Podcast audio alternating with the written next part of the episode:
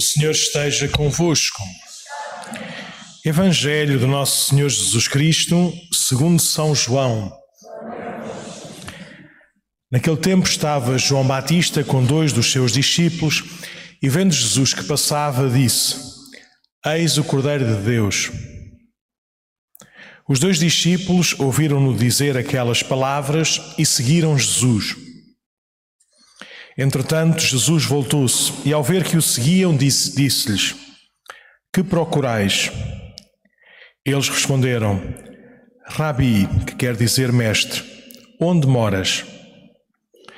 Disse-lhe Jesus: Vim de ver. Eles foram ver onde morava e ficaram com ele nesse dia. Era por volta das quatro horas da tarde.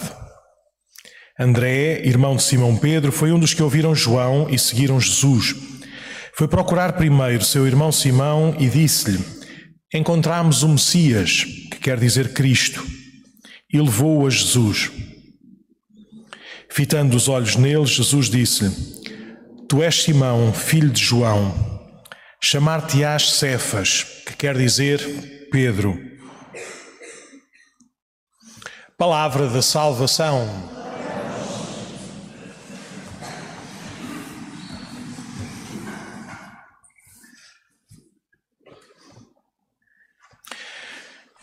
Então, hoje, como habitualmente, a liturgia da palavra tem pano para mangas. Já dá para, dá para pegarmos assim numa ou, noutra, numa ou noutra passagem e fazermos assim alguns, alguns sublinhados.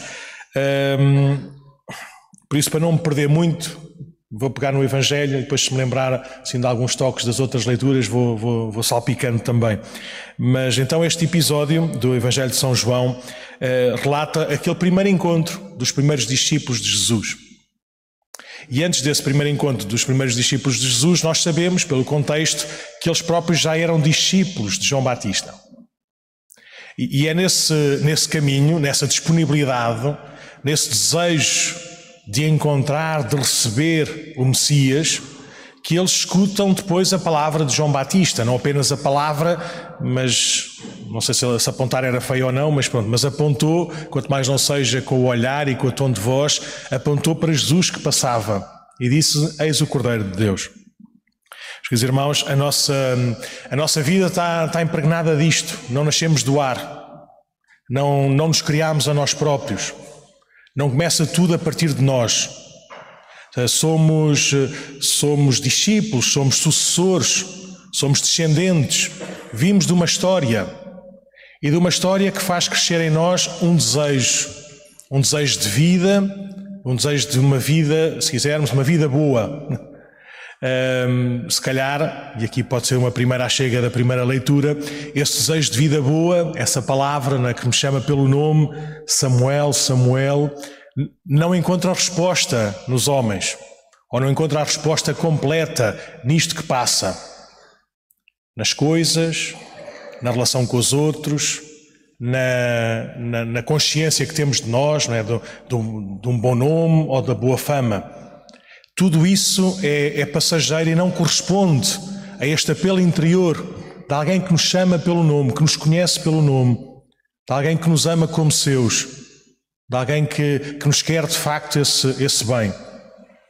Então, uh, João e André, discípulos de João Batista, depois desse anúncio de, de, de João Batista, tomam uma decisão.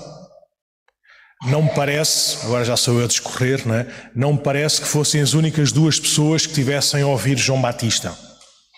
Não parece que tenham sido os únicos uh, a ouvir que Jesus era o Cordeiro de Deus. Mas pelo relato do Evangelho foram os dois únicos que tomaram a decisão de seguir Jesus. João Batista não os mandou seguir.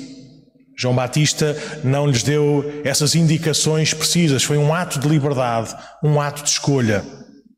Por isso, diante deste chamamento, deste primeiro chamamento, que é apenas um, um apresentar, um dar a conhecer, um anúncio, há uma resposta daqueles, daqueles dois.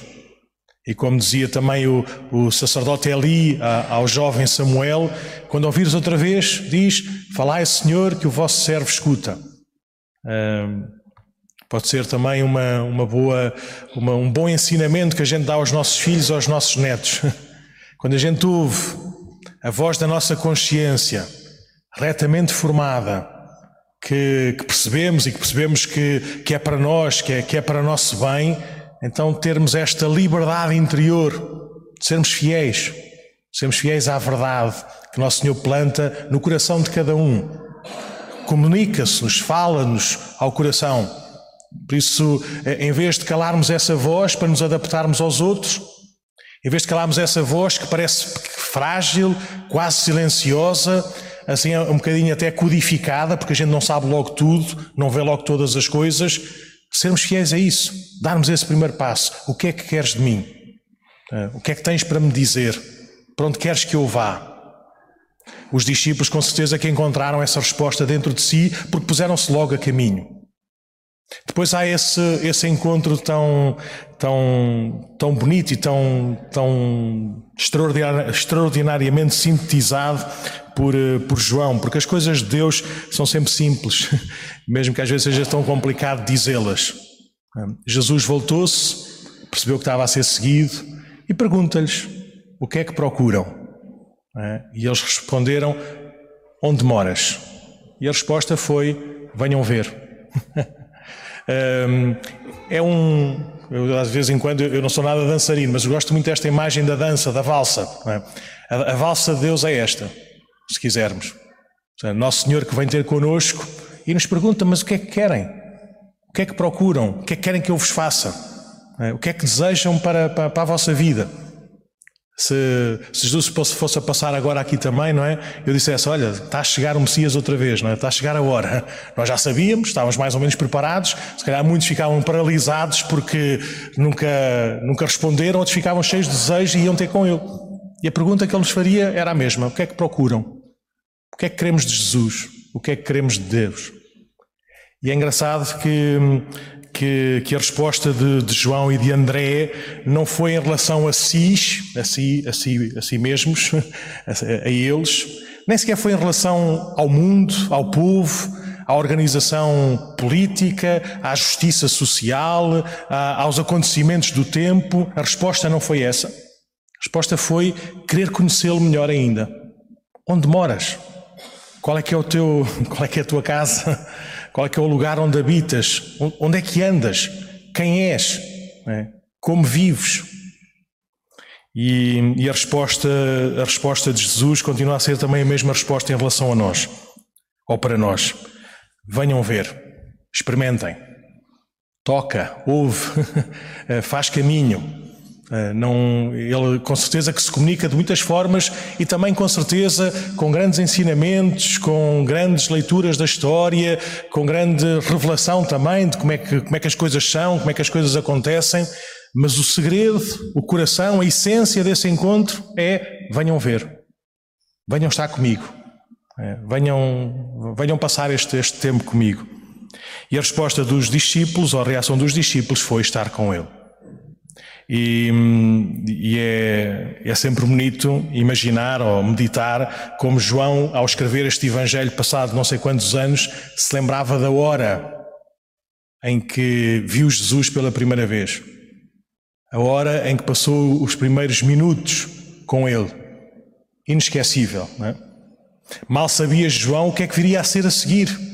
Mal sabia João o, o caminho que, que, por onde Jesus o havia de conduzir mas nunca mais esqueceu daquele primeiro momento. E é bom também nós, eh, de vez em quando, recordarmos e agradecermos, não com saudade, não com, com, com aquela coisa de queremos voltar atrás, mas perceber como as coisas de Deus começam com pequenos gestos, com pequenas decisões, com um passo concreto, naqueles cinco minutos. É? E, e por isso deve ser um bom ensinamento para nós hoje o que é que nós queremos saber de Deus? Queremos já saber tudo? Ou queremos estes, este passo concreto, estes outros cinco minutos, é?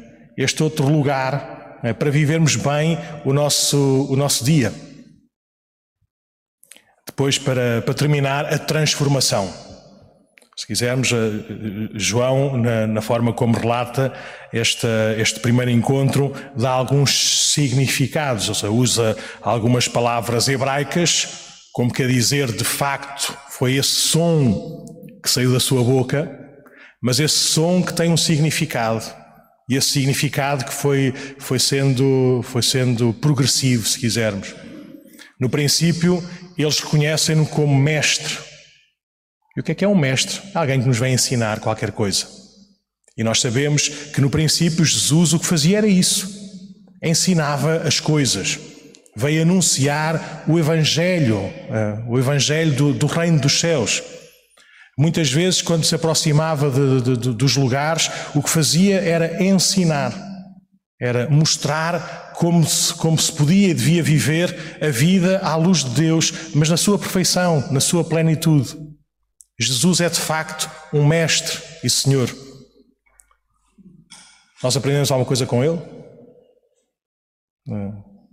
Que, que lugar? Vamos às aulas todas ou somos uns baldas, não é? Fazemos, fazemos cábulas, não é? lemos só os, uh, os resumos da Europa América, não é? fazemos só assim umas, umas sebentas já, já muito mal amanhadas de tantos outros que fizeram esse, esse estudo? Ou queremos de facto aprender de Nosso Senhor? Na primeira, na primeira pessoa, na relação individual, na leitura orante da Sagrada Escritura, na participação ativa e consciente nos sacramentos, no, no pôr em prática e ver acontecer essa palavra na nossa, na nossa vida. E é apenas o primeiro passo. Porque depois desse encontro, eh, André, ao comunicar esse, esse encontro de, com Jesus, anuncia a Pedro: encontramos o Messias, encontramos Cristo, encontramos o enviado do Pai. Eh, e é esse também o lugar que Jesus pode e deve ter na nossa vida.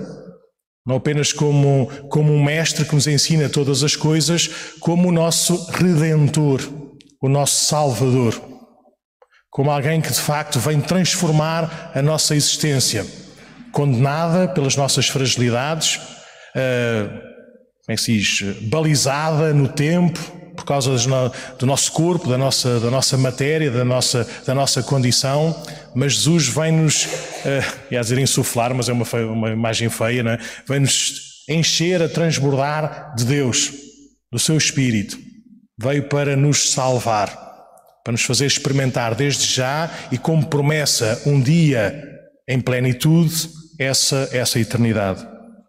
Mas este encontro com Jesus, que nos faz conhecê-lo cada vez mais, cada vez melhor, também nos transforma a nós. André não ficou sossegado, não ficou quietinho. Pronto, já, já vi, já passei ali um bom bocado, agora vou à minha vida. Eh, a sua vida já não era outra, já não podia ser outra sem aquele tesouro, sem aquela, aquela, aquela pérola preciosa. E começou por dizer, anunciar ao seu irmão, ao seu irmão querido, imagino eu, pelo menos que devia respeitar muito, foi logo dizer a Pedro: encontramos, encontramos o Messias.